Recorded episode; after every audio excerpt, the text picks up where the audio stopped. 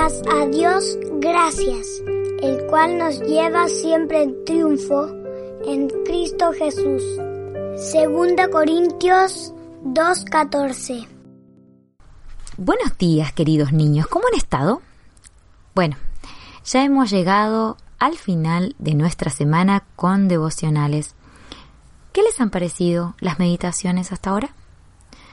Bueno, nosotros esperamos de todo corazón que se sientan animados a seguir escuchando, pero además nos gustaría, a nosotros ahora, recibir información de parte de ustedes. Bueno, desde dónde nos escuchan y cómo estos mensajes los ayudan en su día a día.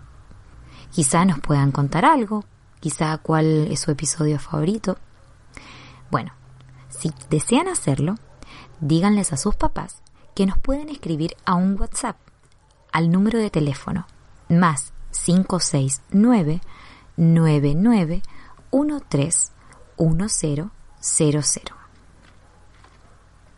Bueno, ahora comenzaremos con nuestra meditación. ¿Recuerdan cuántos discípulos tuvo el Señor Jesús cuando estuvo acá en la tierra? Bueno, algunos responderán quizá lo que primero se nos viene a la mente. Doce. Pero no, no tuvo doce discípulos. Tuvo muchísimos más. Pues todos aquellos que lo seguían eran sus discípulos. Por ejemplo, Lázaro, Marta y María eran sus discípulos, pero no estaban entre los doce. Entonces, ahora nuevamente hagamos la pregunta. ¿Cuántos apóstoles escogió Jesús? Ahí sí, doce. Doce apóstoles tuvo el Señor mientras estuvo acá en la tierra. ¿Alguno puede decir sus nombres de memoria? Yo se los voy a recordar. Simón Pedro, Jacobo, hijo de Zebedeo, Juan, hermano de Jacobo, Andrés, Felipe, Bartolomé, Mateo, Tomás, Jacobo, hijo de Alfeo, Tadeo, Simón el cananista y Judas Iscariote, el que le entregó. Ahora bien, los doce apóstoles eran sin duda también discípulos. Pero es importante que entendamos qué significa la palabra discípulo. Discípulo significa ser aprendiz o alumno. En la Biblia, los fariseos tenían discípulos. Juan el Bautista también tenía discípulos. El Señor Jesús escogió a sus discípulos para que estuviesen con Él y para enviarlos a predicar. Marcos 3:14.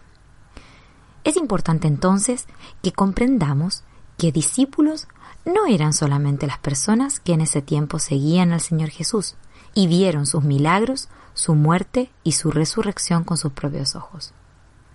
Hoy en día, todos podemos ser discípulos del Señor Jesús. Claro, incluso ustedes, los niños y las niñas. Un discípulo es alguien que tiene un deseo real de seguir al Señor. ¿Tú quieres seguir al Señor? Pero si es así, ¿has recibido a Jesús como tu Señor y Salvador? Entonces Jesús quiere que seas uno de sus discípulos. Él mismo dice, si ustedes permanecen en mi palabra, serán verdaderamente mis discípulos. Juan 8:31. Lee tu Biblia todos los días y habla con el Señor en oración. Pídele que te ayude diariamente a seguirlo y que todo lo que hagas pueda ser agradable para Él. Entonces, realmente serás uno de los discípulos del Señor Jesús.